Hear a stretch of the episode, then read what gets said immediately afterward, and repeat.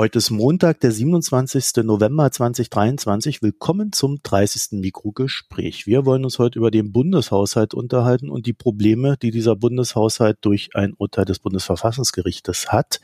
Und dazu begrüße ich recht herzlich Alexander Thiele. Hallo. Hallo, lieber Marco. Vielen Dank für die Einladung. Ja, sehr, sehr gerne, weil wir haben hier zwar Ahnung von Wirtschaft, aber rechtlich sind wir so auf dem Horst Seehofer Niveau. Erfahrungsjuristen, mhm, was mhm. natürlich nichts heißt. Und ähm, deswegen freue ich mich sehr, dass du äh, dir heute die Zeit für uns genommen hast. Und vielleicht kurz zum Anfang, wer bist du und was machst du? Ja, also mein Name ist Alexander Thiele. Ich bin Professor für Staatstheorie und öffentliches Recht, insbesondere Staats- und Europarecht an der Business and Law School in Berlin, wo man seit kurzem jetzt auch also Jura studieren kann auf Staatsexamen. Und tatsächlich bin ich in das Verfahren, was vor einigen Tagen jetzt ja eingeschlagen ist, wie eine Bombe ein bisschen involviert, weil ich die Bundesregierung in diesem Verfahren vor dem Bundesverfassungsgericht vertreten habe und dementsprechend auch am letzten Mittwoch in Karlsruhe saß und mir anhören durfte, was wir alles falsch gemacht haben. Das heißt, du bist schuld. Also äh, ich bin schuld und ich melde jetzt Privatinsolvenz an und die schlappen 60 Milliarden. Also ein bisschen was werde ich brauchen, aber dann kommt das. Und dann ist der Haushalt gerettet. Okay. Aber das heißt, du hast auch einen gewissen Einblick in dieses Verfahren. Jetzt hast du uns noch eine Sache unterschlagen. Du schreibst neben all dem, was du da so tust, auch noch Bücher, ne? Also aktuell ist gerade ein neues raus. Im Januar kommt noch eins. Also du bist da da recht aktiv. Ja, das stimmt. Und das letzte, also wenn du es schon ansprichst, darüber freue ich mich sehr das ist ein kleines Reklamheftchen geworden und das allein hat mich schon mit großem Stolz natürlich äh, befüllt, dass ich äh, ein kleines gelbes Reklamheftchen jetzt also habe. Und das ist das Grundgesetz. Das ist eine Textausgabe des Grundgesetzes. Jagoda Marinic hat ein kleines Vorwort geschrieben und ich erläutere jeweils die Abschnitte dieses Grundgesetzes, um ein bisschen vor dem Hintergrund, dass es nächstes Jahr 75 wird, die Kenntnisse um das Grundgesetz, über das ja viel geredet wird, so ein bisschen zu verbreitern. Äh, man soll das Heftchen zur Hand nehmen, ein bisschen stöbern, den Text des Grundgesetzes lesen, sich Gedanken machen. Also das Grundgesetz als Entdeckungsreise. Das ist so ein bisschen die Idee hm. für jedermann und ist übrigens, wo wir gerade schon fast bei Anfang Dezember sind, ein wunderbares Weihnachtsgeschenk.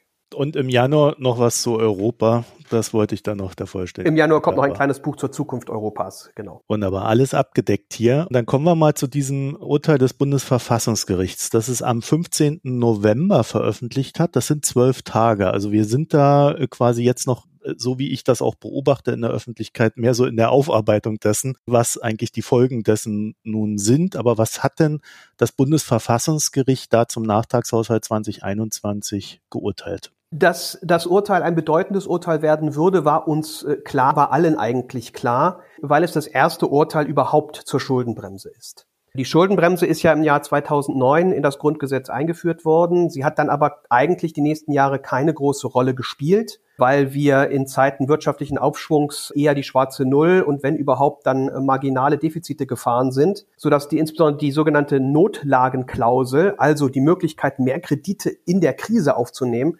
eigentlich nie wirklich virulent äh, wurde. Das hat sich jetzt eben durch verschiedene Dinge, Corona einerseits, dann die Energie- und Wirtschaftskrise jetzt aufgrund des äh, putinschen Angriffskriegs verändert. Und in dem Zusammenhang ist jetzt also erstmalig überhaupt diese neue Regelung zum Bundesverfassungsgericht äh, gekommen. Und egal wie es jetzt ausgegangen wäre, es war klar, dass das Verfassungsgericht also hier erstmalig so gewisse Leitplanken jetzt auch einzieht. Aber was damit auch schon klar ist, die Reichweite, die Tatbestandsvoraussetzungen, was alles erfüllt sein muss, um die Notlagenklausel zu ziehen und welche Rechtsfolgen sie hat, das war alles in der Rechtswissenschaft sehr umstritten und unklar und eben für die Praxis noch nicht verbindlich festgestellt. Ich sage das jetzt bewusst, am Anfang, um einmal deutlich zu machen, dass es mitnichten so eindeutig und völlig klar war, dass wir hier scheitern. Man denkt ja manchmal bei der Berichterstattung, im Grundgesetz stünde A und wir hätten B gemacht und hätten uns jetzt gewundert, dass das Gericht A verlangt. Ganz so funktioniert es nicht. Äh, jeder hat ja mal die Möglichkeit, den Artikel 115 Absatz 2 Satz 6 einmal zu lesen. Da steht recht wenig drin. Und dementsprechend hat das Bundesverfassungsgericht uns auch für die Zukunft vor allen Dingen sogenannte ungeschriebene Tatbestandsmerkmale aufgegeben, die wir zu beachten haben, wenn wir die Notlagenklausel ziehen. Was wurde denn geurteilt?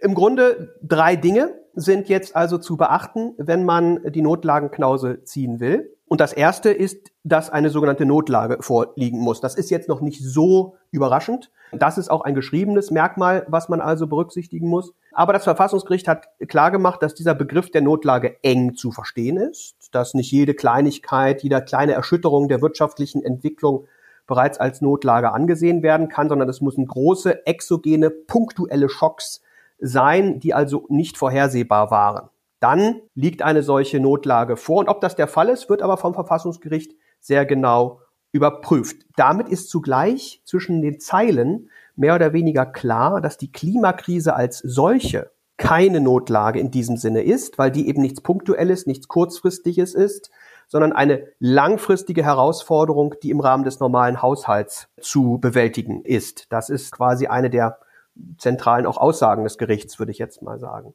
Wenn eine solche Notlage jetzt vorliegt, dann, so das Gericht weiter, kann man Finanzmittel über die Kreditgrenze hinaus äh, aufnehmen, um diese Krise zu bewältigen. Und das ist das Zweite, was das Gericht gesagt hat.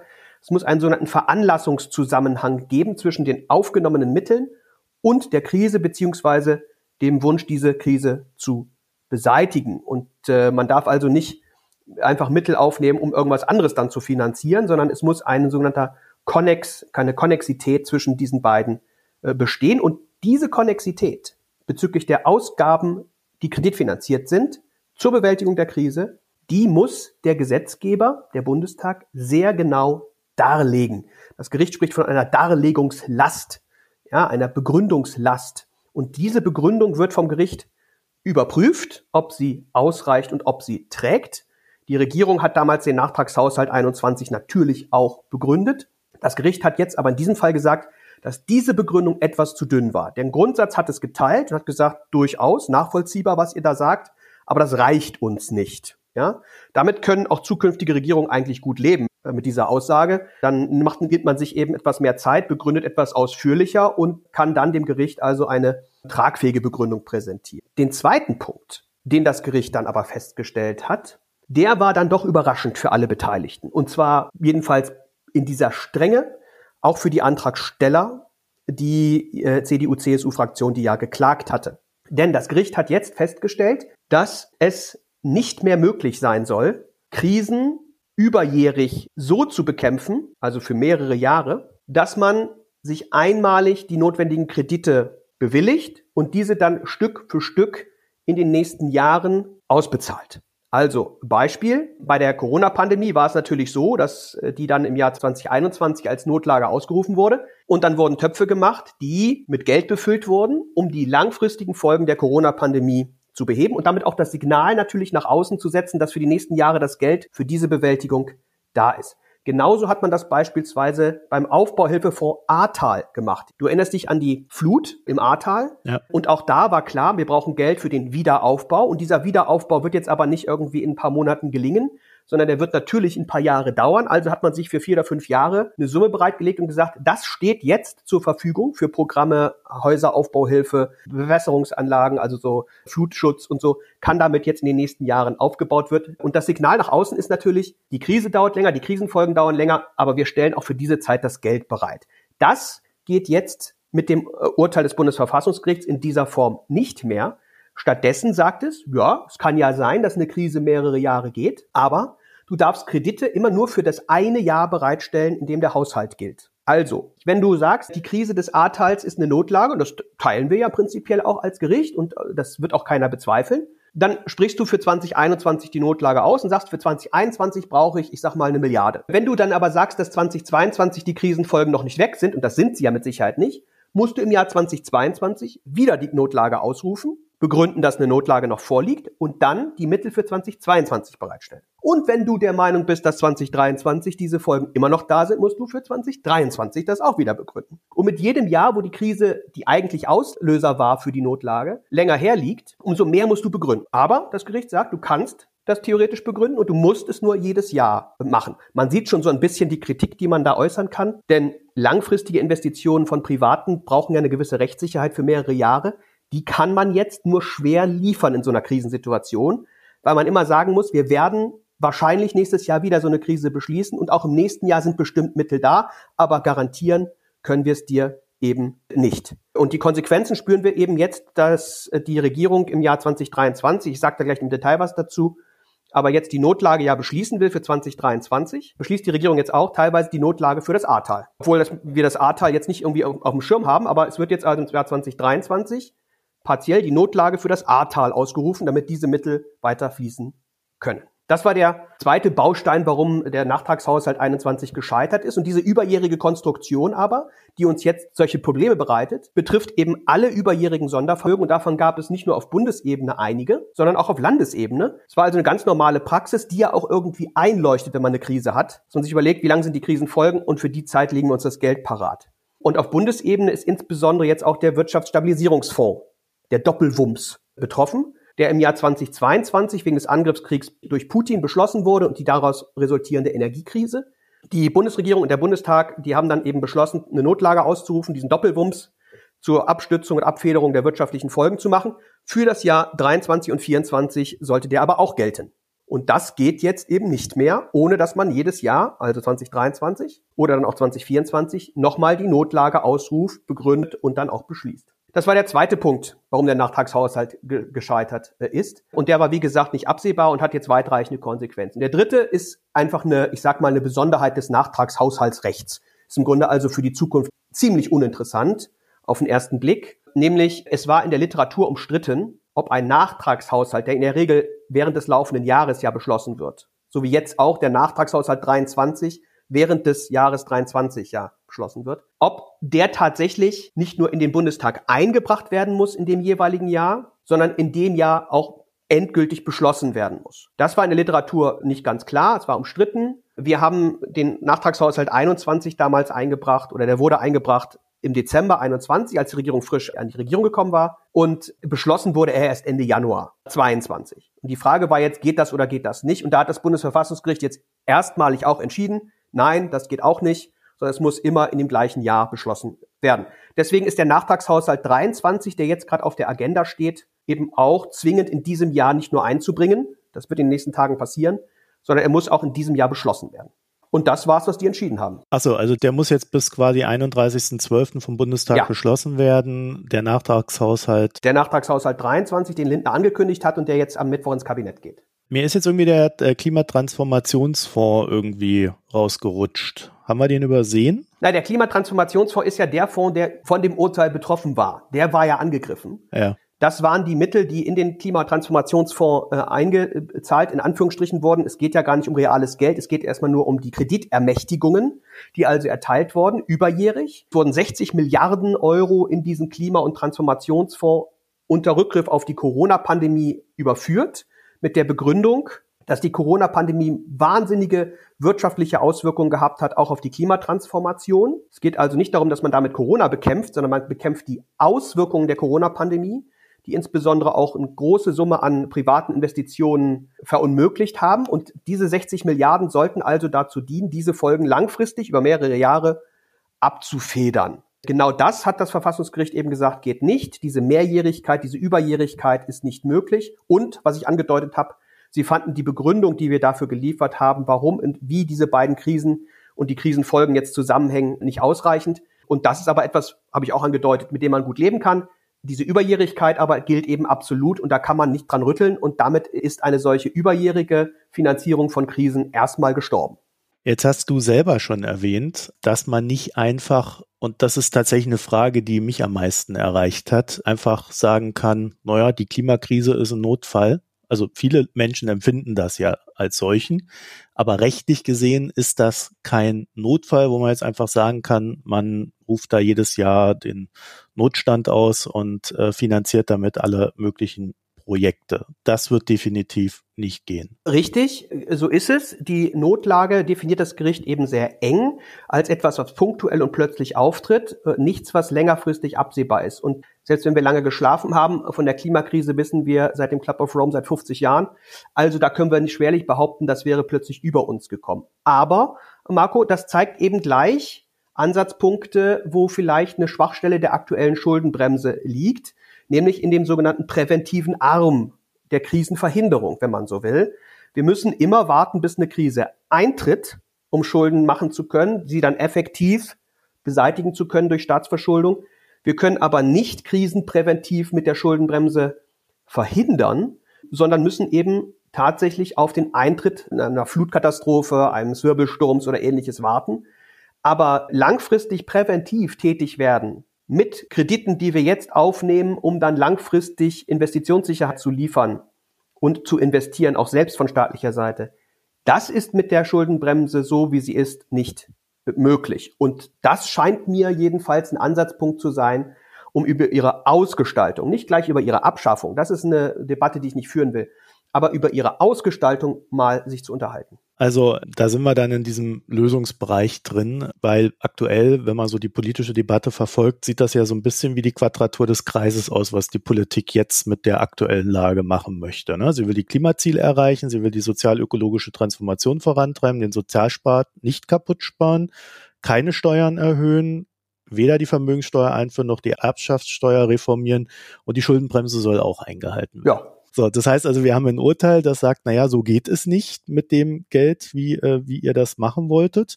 Ihr müsst es jetzt anders machen, aber keiner will an seine Töpfe ran. Es gibt zwei, glaube ich, zwei Möglichkeiten grundsätzlicher Natur. Das eine wäre, eine neue Notlage zu finden. Hm. oder auszurufen, äh, die dann auch bestandsfest ist. Und das andere wäre zu sagen, naja, man geht direkt an die Schuldenbremse ran und gestaltet sie komplett neu. Oder punktuell neu. Ja, also vielleicht schichten wir sozusagen die, die, die verschiedenen Quadraturen der verschiedenen Kreise ab, die die Regierung jetzt gerade versucht aufzudröseln. Das erste ist mal, und das passiert jetzt gerade, dass der Haushalt 23, der ja bald abgeschlossen ist, irgendwie auf eine verfassungsrechtliche Grundlage gestellt werden muss. Dieses Haushaltsjahr ist ja schon fast abgelaufen und in diesem Haushaltsjahr haben wir als Regierung beziehungsweise hat der Bund knapp 40 Milliarden an Energiepreis- und Gaspreishilfen und so weiter ausbezahlt. Das war ja vorgesehen in diesem Wirtschaftsstabilisierungsfonds und im Jahr 2023 sind ungefähr, sagen wir, roundabout 40 Milliarden wirklich geflossen. Durch das Urteil sind aber jetzt rückwirkend diese Kreditermächtigungen ja weggefallen. Das heißt, anders gewendet, wir hätten die gar nicht ausgeben dürfen, weil wir keine Notlage ausgerufen haben. Mhm. Ja, Anfang 23. Mhm. Warum wurde Anfang 23 keine Notlage ausgerufen? Antwort, weil man ja davon ausging, dass man mit dem Doppelwumms diese Milliarden hat, um die Energiekrise zu überwinden. Also, man hat, indem man 23 die Notlage nicht ausgerufen hat, nicht gesagt, es gibt keine Notlage, sondern wir haben sie ja schon gelöst, weil wir die Mittel ja haben. Genau diese Mittel sind jetzt aber rückwirkend weggefallen, weil wir keine Notlage ausgerufen haben. Und das erklärt, warum sich der Finanzminister und die Regierung jetzt dazu durchgerungen haben, für 23 eine Notlage auszurufen. Nicht, weil sie jetzt vorliegt, sondern weil sie im Januar, Februar, März, April, Mai vorlag. Das hätte damals auch niemand bestritten. Und wir, wenn wir das gewusst hätten, dass wir die Kredite nicht nutzen dürfen, natürlich diese Notlage für den Januar ausgerufen hätten. Äh, erinnere dich, Marco, wir waren ja mittendrin in diesem ersten schlimmen Winter der, der Energiekrise. Ja. So, das heißt, wenn man das gewusst hätte, dass man das jedes Jahr machen muss, hätte man natürlich für 23 so eine Krise ausgerufen. Mhm. Gemacht wurde das nicht, weil wir dachten, wir haben die Milliarden aus dem WSF, die wir nun rückwirkend doch nicht haben. Heißt zugleich, mit der Ausrufung der Notlage für 23 wird kein bisschen neuer Kredit aufgenommen, sondern es werden nur die Kredite, die bereits ausbezahlt wurden aus dem WSF, jetzt verfassungsrechtlich abgesichert durch das Ausrufen der Notlage. Geht also gar nicht darum, für 23 mehr Schulden oder andere Schulden zu machen, sondern es geht darum, die bereits ausgezahlten Mittel, die ja jeder für erforderlich hielt, der sie bekommen hat, kann man ja kaum leugnen, die verfassungsrechtlich abzusichern. So, das ist sozusagen hm. der Weg, der im Augenblick gerade äh, auf der Agenda steht. Für 23 finden wir da auch einen guten Weg, glaube ich. Problematischer ist jetzt der Haushalt 24, den hast du angesprochen. Denn jetzt geht es ja darum, wie wir in der Zukunft ja das Jahr 2024 angemessen finanzieren. Herr Lindner hat bereits angekündigt, dass der Wirtschafts- und Stabilisierungsfonds endet zum 31.12. Das heißt, die Energie- und Gaspreisbremse fällt weg. Für 24 steht sie nicht zur Verfügung. Es waren so 15 bis 20 Milliarden, die so eine Art Notgeld waren für den Fall, dass die Energiekrise wieder ausbricht. Die sind jetzt weg. Mhm. Gleichzeitig müssen wir uns jetzt eben überlegen, wie wir die Mittel, die ja fehlen, aus dem Klima- und Transformationsfonds also insbesondere die langfristigen Investitionen, die wir geplant hatten für das Jahr 24, wie die jetzt unterfüttert werden sozusagen finanziell. Und da hast du angedeutet, dass es ja die Mathematik gewisse Vorgaben macht. Ja, entweder man erhöht die Mittel, wenn man die alles beibehalten will, dann muss man Schulden aufnehmen oder die Einnahmen erhöhen. Oder man reduziert generell andere Ausgaben oder man verzichtet auf einzelne Programme aus dem KTF. Was anderes ist ja mathematisch nicht möglich. Und genau darum geht die Debatte jetzt. Wenn man die Mittel erhöhen will, dann kann man zum Beispiel auf die Notlage kommen und sagen, wir müssen das nächstes Jahr nochmal mit Krediten überbrücken. Das ist vor dem Hintergrund des Urteils allerdings wahrscheinlich nicht so ganz leicht. Ich sage nicht, dass es unmöglich ist und dass man da keine Begründung für finden kann.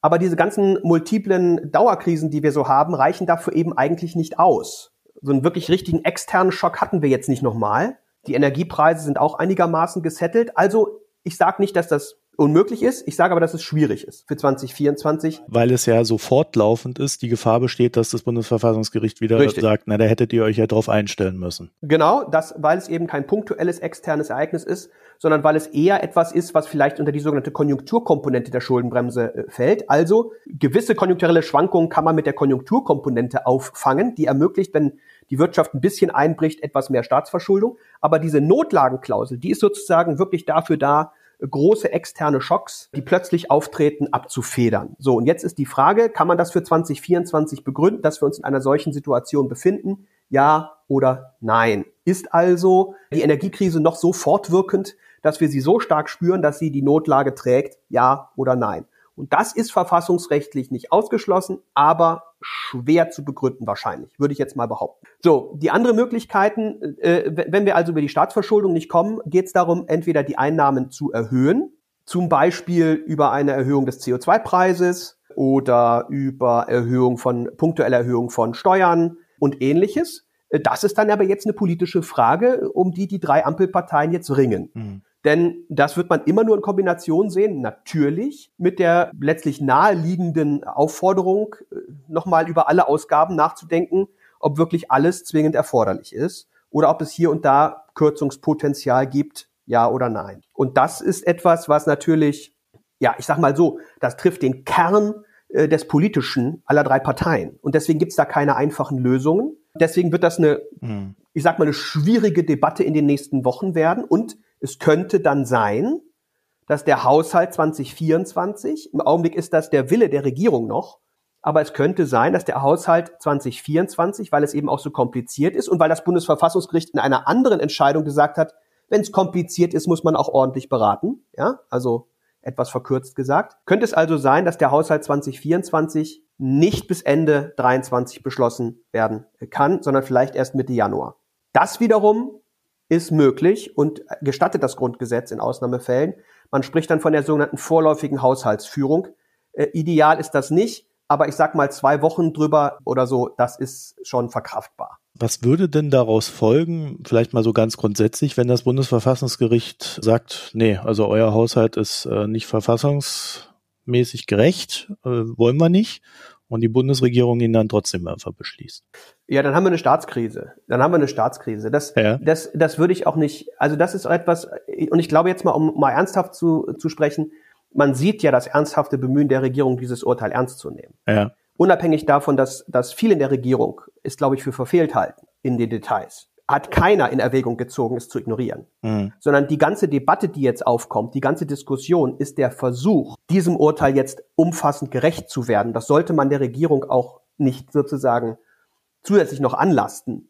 Äh, insbesondere das Ausrufen der Notlage 2023 ist eben gerade nicht der Versuch, wie es bisweilen äh, medial berichtet wird, jetzt wieder die Schuldenbremse aufzuweichen oder zu umgehen, sondern im Gegenteil, es ist der Versuch, dem Urteil gerecht zu werden und die Verfassung zu achten, indem der Haushalt 23 verfassungsrechtlich glattgezogen wird. Ja, also es geht eben bei der Ausrufung der Notlage 23 überhaupt nicht darum, neue Schulden zu machen sondern dem Urteil gerecht zu werden und die Fundierung durch die Ausrufung der Notlage sicherzustellen. Und äh, man sieht also, dass die Regierung bemüht ist, diesem Urteil, egal wie schwierig das für sie ist und egal wie anstrengend und teilweise aus ja, regierungsinternen Kreisen kann man sagen, wie unnötig das auch alles sein muss, vor dem Hintergrund, dass man das Urteil nicht teilt, wird alles dafür getan, diesem Urteil nachzukommen. Und so muss es auch sein. In Verfassungsstaat, nun kann man sagen, ist doch eine Selbstverständlichkeit, wenn man links und rechts schaut, ist das eben nicht unbedingt immer eine Selbstverständlichkeit, dass Urteile, auch wenn sie unangenehm sind, so akzeptiert werden. Es gibt niemanden in der Regierung, niemanden auch äh, generell im politischen Raum, der sagt oder auch nur vorgeschlagen hätte, lass uns das doch einfach trotzdem machen. Das gibt's nicht. Okay, also ja schon mal eine gute Nachricht. Ich würde noch mal gerne auf dieses Klimathema zu sprechen kommen, weil das Bundesverfassungsgericht hat ja auch ein Urteil zum Klima äh, gemacht, wo man quasi schon hat durchblicken lassen, dass da eine Abwägung seitens der Regierung gemacht werden muss in Sachen Freiheit. Mhm. Ich sage es jetzt mal recht grob. Das heißt, die Regierung ist ja jetzt auch nicht ganz frei davon, auf das Thema Klima in gewissem Sinne einzugehen. Also sie kann jetzt nicht einfach genau da anfangen zu sparen, weil das würde ja dann wieder äh, vielleicht auch andere Urteile torpedieren. So ist es. Erstmal äh, jetzt mal für, für sozusagen die Feinschmecker. Der Klimabeschluss war vom ersten Senat. Dieses Staatsschuldenurteil ist jetzt vom zweiten Senat. Ja, ich werfe das einfach nur mal ein. Also das Gericht spricht zwar immer als das Gericht, aber es sind eben unterschiedliche Senate, die hier diese beiden Entscheidungen getroffen haben. Aber Kämpfen die miteinander oder? Das hast du jetzt gesagt, ähm, aber ich sag mal so, vorsichtig gesprochen, die beiden Senate sind sich nicht immer in allem einer Meinung, sagen wir es mal so. Hm. Aber äh, losgelöst davon, ist in der Tat, sprichst du einen Punkt an, dass man einerseits natürlich diese Klimakrise hat, die eine langfristige Krise ist, die finanziert werden will, und andererseits hat man eine Schuldenbremse, die offensichtlich sehr kurzfristig nur denkt. Hm. Äh, dementsprechend haben wir als Regierung, das kann ich jetzt sagen, als der Prozessvertreter natürlich versucht, diese Argumentation in die Auslegung der Schuldenbremse hinein zu projizieren. Hm. Man spricht von praktischer Konkordanz, also man bringt sozusagen widersprüchliche Normen in einen Ausgleich und das hatten wir versucht und das haben wir vorgetragen, dass also insbesondere die Überjährigkeit eben möglich bleiben muss bei Krisen, die letztlich klimafundiert sind und bei der Bekämpfung von Klimakrisen.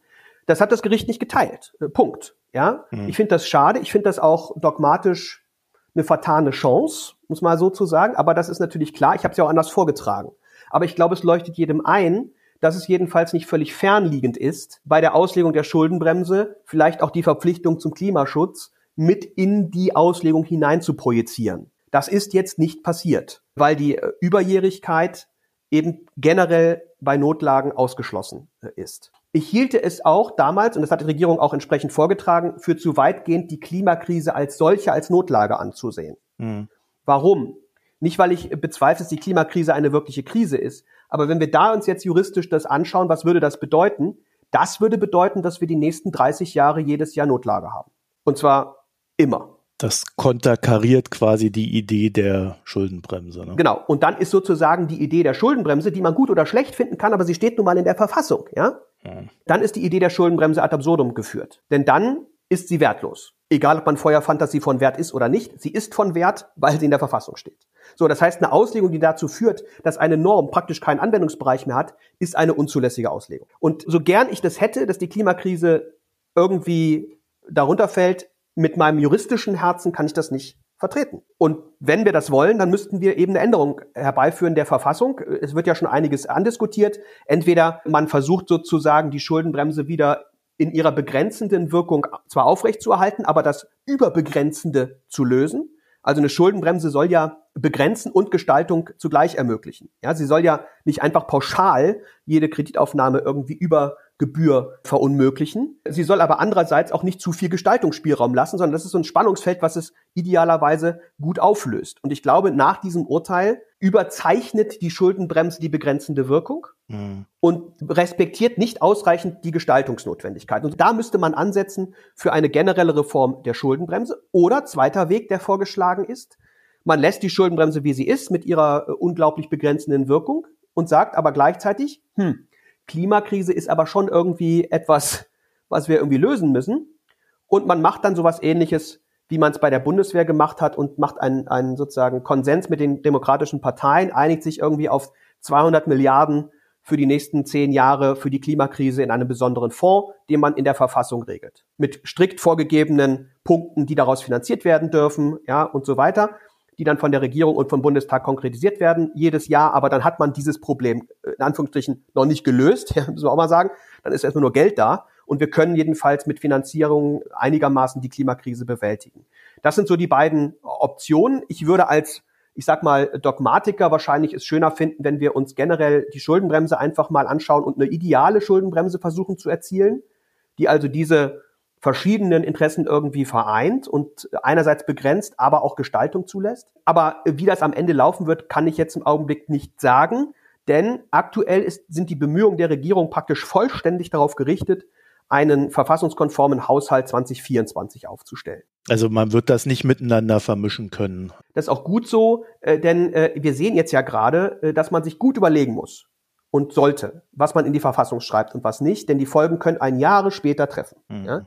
Die Schuldenbremse wurde 2009 in das Grundgesetz hineingeschrieben. Jetzt trifft sie sozusagen uns mit der Wucht und wir merken erst jetzt, was wir da eigentlich genau formuliert haben. Wobei man sagen muss, das war uns ja gar nicht bewusst. Das hat das Verfassungsgericht jetzt ja sehr, sehr eng nochmal ausgelegt. Das war ja nicht zwingend, dass sie das so tun. Sie haben es jetzt so getan. Jetzt muss man damit umgehen.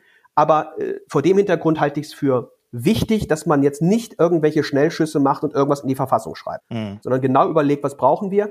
Also die Debatte 2024 von einer Reform, und ich sage nochmal, es geht nicht um Abschaffung, es geht um einen angemessenen Ausgleich zwischen Begrenzung und Gestaltung. Also diese Reform der Schuldenbremse dann äh, in die nächsten, äh, ich sag mal, äh, Jahre oder Monate wenigstens zu schieben. Aber ich glaube, dass wir darüber nachdenken müssen. Also die kurzfristige Lösung wäre dann quasi das Klimasondervermögen im Grundgesetz zu verankern, wofür man dann auch wieder die CDU braucht. Damit wäre dann dieses Spektrum demokratische Parteien und Konsens ja. auch abgedeckt. Ne? Es gibt jetzt auch so Forderungen wie einfach die Klimaziele zu senken. Ja, das ist ja nur partiell möglich, äh, jedenfalls nur völkerrechtlich partiell möglich, weil wir ja gebunden sind an das Pariser Klimaschutzabkommen. Ja. Und dieses Pariser Klimaschutzabkommen hat das Bundesverfassungsgericht, du hast es erwähnt, ja in den Artikel 20a Grundgesetz hineingelesen sozusagen. Also insbesondere das CO2-Restbudget. Das heißt, wir haben da eigentlich nur begrenzt Spielraum, wenn wir nicht völkerrechtsbrüchig werden wollen. Und das will das Grundgesetz eigentlich ungern. Aber klar, kommt jetzt alles auf den Tisch und es wird jetzt eben auch solche Klimaschutzmaßnahmen, die eigentlich schon beschlossen worden sind, die eigentlich schon konsentiert worden sind, werden jetzt nicht ganz unerwartet wieder partiell in Frage gestellt. Wobei da auch das EU-Recht wieder mit reinspielt. Ne? Also ich glaube, das darf man auch nicht vergessen. Da gibt es ja auch diverse Vorgaben und äh, Absprachen und Verträge, die geschlossen wurden, sodass das ein sehr schwieriges Paket ist, es wieder aufzuschnüren. Ne? Absolut. Wir haben ohnehin jetzt äh, die ganze Zeit, Marco, muss man leider ja sagen, etwas unterkomplex diskutiert. Ja, das lag jetzt nicht an dir, will ich mal sagen, aber wir haben im Grunde jetzt ja nur sehr national uns alles angeschaut. Ne? In der Tat wird das alles auch noch durch Europarecht überlagert, materiell und auch finanziell. Es gibt ja auch eine europäische Schuldenregelung.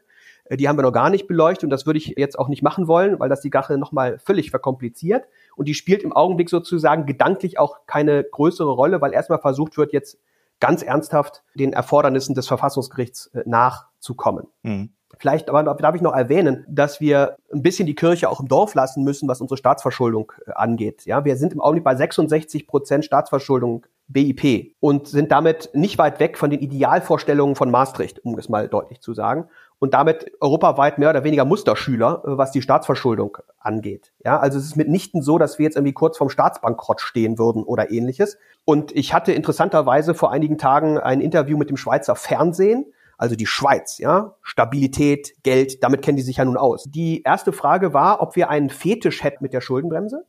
Und die zweite Frage war, dass die Schweizer nicht verstünden, wo unser Problem sei. Wir hätten doch gar keine Schulden. Ich will das jetzt nur noch mal deutlich machen, dass wir uns vielleicht auch so ein bisschen emotional und in der Lautstärke ein bisschen äh, reduzieren sollten, was also die Notwendigkeit Schulden jetzt ganz schnell abzubauen angeht. Also wir haben eine Schuldenquote von 66 Prozent BIP. Das ist absolut im Rahmen, äh, nachgerade harmlos. Und äh, es ist eher etwas seltsam, dass man sich in einer solchen Situation solche strikten Regeln an die Füße bindet, sozusagen. Bei unserem Podcast ist ja die Linie recht klar. Wir sind dafür, äh, Gestaltungsspielräume zu nutzen. Das wird niemanden überraschen. Gerade dann, wenn man sagt, man hat hier eine größere Transformation zu bewältigen, in der auch alle mitgenommen werden müssen. Aber das ist tatsächlich dann nochmal eine andere Diskussion. Wenn du jetzt mal so versuchst, über die Erstreaktionen hinwegzugehen auf das Bundesverfassungsgerichtsurteil, würdest du sagen, das ist okay oder geht dir das zu weit?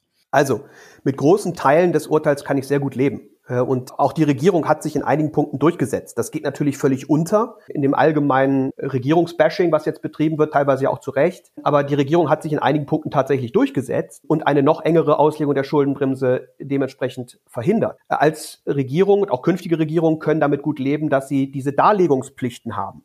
Man kann auch gut damit leben, dass die Notlage eng verstanden wird. Das ist alles eigentlich gut handelbar äh, in der Zukunft. Man hat jetzt diese Pflöcke, die eingezogen worden sind vom Verfassungsgericht.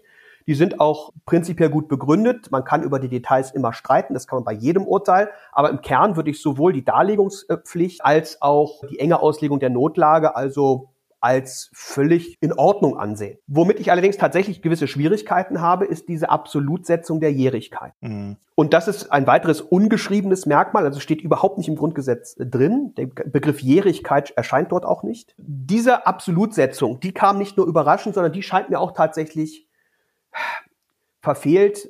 Klingt jetzt sehr hart, aber jedenfalls nicht zwingend in der Schuldenbremse angelegt. Und zwar gerade in der Notlagenklausel. Denn ich glaube schon, dass die Notlagenklausel, die eingeführt wurde 2009 und als ein Beispiel für so eine Notlage zum Beispiel auch die deutsche Wiedervereinigung genannt hat, die ja nun offenkundig mehrere Jahre, vielleicht sogar Jahrzehnte wirtschaftliche und finanzielle Folgen nach sich gezogen hat, dass diese Notlagenklausel jetzt also so interpretiert wird, dass sie wirklich jedes Jahr aufs Neue festgestellt werden muss und damit die Notlage und die Notlagenfolgen sehr zerstückelt und die Bekämpfung der Krise sehr erschwert. Und zwar übermäßig erschwert und ökonomisch nicht sinnvoll erschwert. Ja, weil eben langfristige Investitionssignale gar nicht mehr gesendet werden können. Ich glaube, dass dieser Teil doch einer ist, der sehr kritisch zu sehen ist in dem Urteil und wo ich mir definitiv gewünscht hätte, dass er äh, nicht kommt, aber mit dem wir jetzt leben müssen, aber der eben auch den Ansatzpunkt liefert, um vielleicht mal über diese zu starke Begrenzungswirkung nachzudenken. Ja, das wollte ich dich gerade fragen. Das kann man ja durch einen Gesetzgeber auch ändern, oder nicht?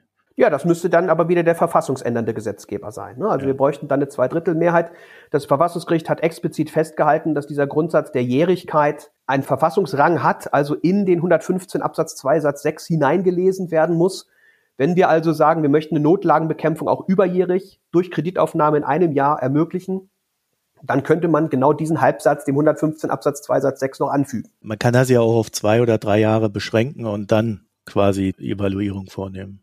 Genau, das ist jetzt ein Vorschlag, den Stefan Kotz insbesondere ins Spiel gebracht hat, Ökonom aus Kiel, der gesagt hat, man könnte so eine Art Puffer von drei Jahren, wo die Schuld, Verschuldung dann sozusagen innerhalb von drei Jahren wieder auf das Normalmaß zurückgeführt werden muss. Das sind genau die Diskussionen, die wir jetzt mhm. brauchen, äh, Marco. Und genau die Diskussionen, die also jetzt Zeit brauchen, weil es eben ganz, ganz viele Möglichkeiten gibt und wir uns schon jetzt die Ruhe und Zeit nehmen lassen sollten, um etwas Sinnvolles dann am Ende, wenn wir es denn tun, in die Verfassung äh, zu schreiben, was eben beiden Elementen gerecht wird. Begrenzung und Gestaltung zugleich im Interesse aller. Alle sind ja auch mit drin, weil es in den Ländern natürlich auch reinschlägt, in dem einen oder anderen Land mehr, in dem wie eine Bombe, dann wenig, Marco, ne? wie eine Bombe. Denn und, und das ist auch nochmal wichtig. Ähm, es wird immer vom Haushaltstrick der Ampel gesprochen und die Tricksereien der Ampel. Ich will das jetzt gar nicht im Detail bewerten, was ich davon halte, äh, so über die Regierung zu sprechen. Von mir aus soll man das punktuell so machen. Aber äh, die Überjährigkeit, um die es hier im Kern geht und die uns jetzt eben die großen Schwierigkeiten bereitet, die ist völlig normal gewesen für die Union wie für die Ampel, wie für praktisch jede Regierung, die längerfristige Krisenbewältigung betreibt. Wir sehen das insbesondere in, im Saarland, wo es also einen großen Transformationsfonds gibt. Wir sehen das aber auch in Schleswig-Holstein, die jetzt ja schon für die Notlage für 23 und 24 sogar schon beschlossen haben, um dem Urteil nachzukommen. In Berlin war ein Transformationsfonds geplant unter der CDU geführten Regierung von Herrn Wegener. Wir haben das auch in Bremen und so weiter und so weiter. Und wir haben viele Fonds, die so überjährig sind. Und der Eindruck, der bisweilen in den Medien vermittelt wird, ist eben, dass das so eine Art Geldbeschaffungsversuch ist der Regierung. Äh, ganz so einfach ist es nicht, denn ich habe das Beispiel Ahrtal ja gebracht. Mhm. Und beim Ahrtal würde jetzt ja niemand ernsthaft bezweifeln, dass die Leute ihr Haus wieder aufbauen sollen. Ja? Aber der Ahrtal, das Sondervermögen Ahrtal, ist hier direkt betroffen und in dieser Form komplett verfassungswidrig. Da sieht man die Auswirkungen dieses Urteils. Das hat mit irgendwie einer Korruption, korrupte Regierung, die sich Geld verschaffen will, überhaupt nichts zu tun. Übrigens auch bei der Ampel ging es ja nie darum, dass irgendeiner der Politiker sich jetzt Geld zugesteckt hätte, sondern es ging immer um die Finanzierung konkreter Maßnahmen, die öffentlich debattiert wurden. Wobei man natürlich schon noch sagen muss, dass äh, manche Maßnahmen auch dem entsprungen ist, dass man es halt nicht über einen regulären Haushalt und Aussetzen von Schuldenbremse und so weiter regeln wollte. Ne? Also da ja na klar, na klar. Ne, also so, so ein gewisses ehrlich mache, ne? ist halt naja, aber das finde ich auch mal so ganz interessant. Was heißt denn jetzt ehrlich machen, als ob diese ganzen Beratungen irgendwie im Geheimen ablaufen? Also es gibt dazu Anhörungen im Bundestag, ja, es gibt dazu ständige Diskussionen in der Öffentlichkeit. Ehrlich gesagt, Marco, äh, im Kernhaushalt oder Sondervermögen, da habe ich die Sachen ehrlich gesagt, was die Sichtbarkeit und die Erkennbarkeit angeht, lieber in einem Sondervermögen, um es ganz deutlich zu sagen. Denn ich weiß nicht, ob du schon mal versucht hast, einen Bundeshaushalt zu lesen. Ja, also Ökonominnen und Ökonomen waren damit nicht so ganz zufrieden, weil sie schon die Tendenz gesehen haben, dass es schwieriger wird, von, für die Öffentlichkeit so einen Haushalt zu prüfen mit diesen ganzen äh, Ja, aber das ist abwegig. Das muss ich auch nochmal deutlich sagen, Marco, das ist völlig abwegig. Kein Mensch, der sich nicht von morgens bis abends mit Haushaltrecht beschäftigt, kann einen Bundeshaushalt lesen. Niemand. Äh, ich schwör's dir, niemand. Und äh, so zu glauben, dass ein Sondervermögen verunklart, ist totaler Quatsch weil das Sondervermögen im Grunde das klarste des gesamten Haushalts ist.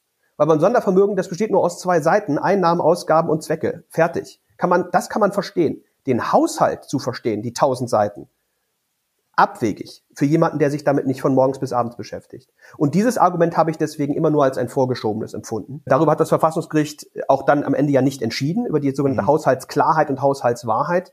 Und das, wie ich finde, auch zu Recht. Weil ich sage, also da müssen wir uns auch noch mal kurz ehrlich machen, Marco, und mal wirklich ernsthaft die Frage stellen, wer kann eigentlich einen Haushalt lesen? Und zu glauben, dass einfach der einfache Bürger, die einfache Bürgerin sich einfach mal so einen Haushalt nimmt und mal überlegt, oh, ist ja interessant, was der Bundespräsident so kriegt, das ist abwegig. Ja? Alexander Thiele, ich danke dir für das Gespräch. Marco, sehr gerne.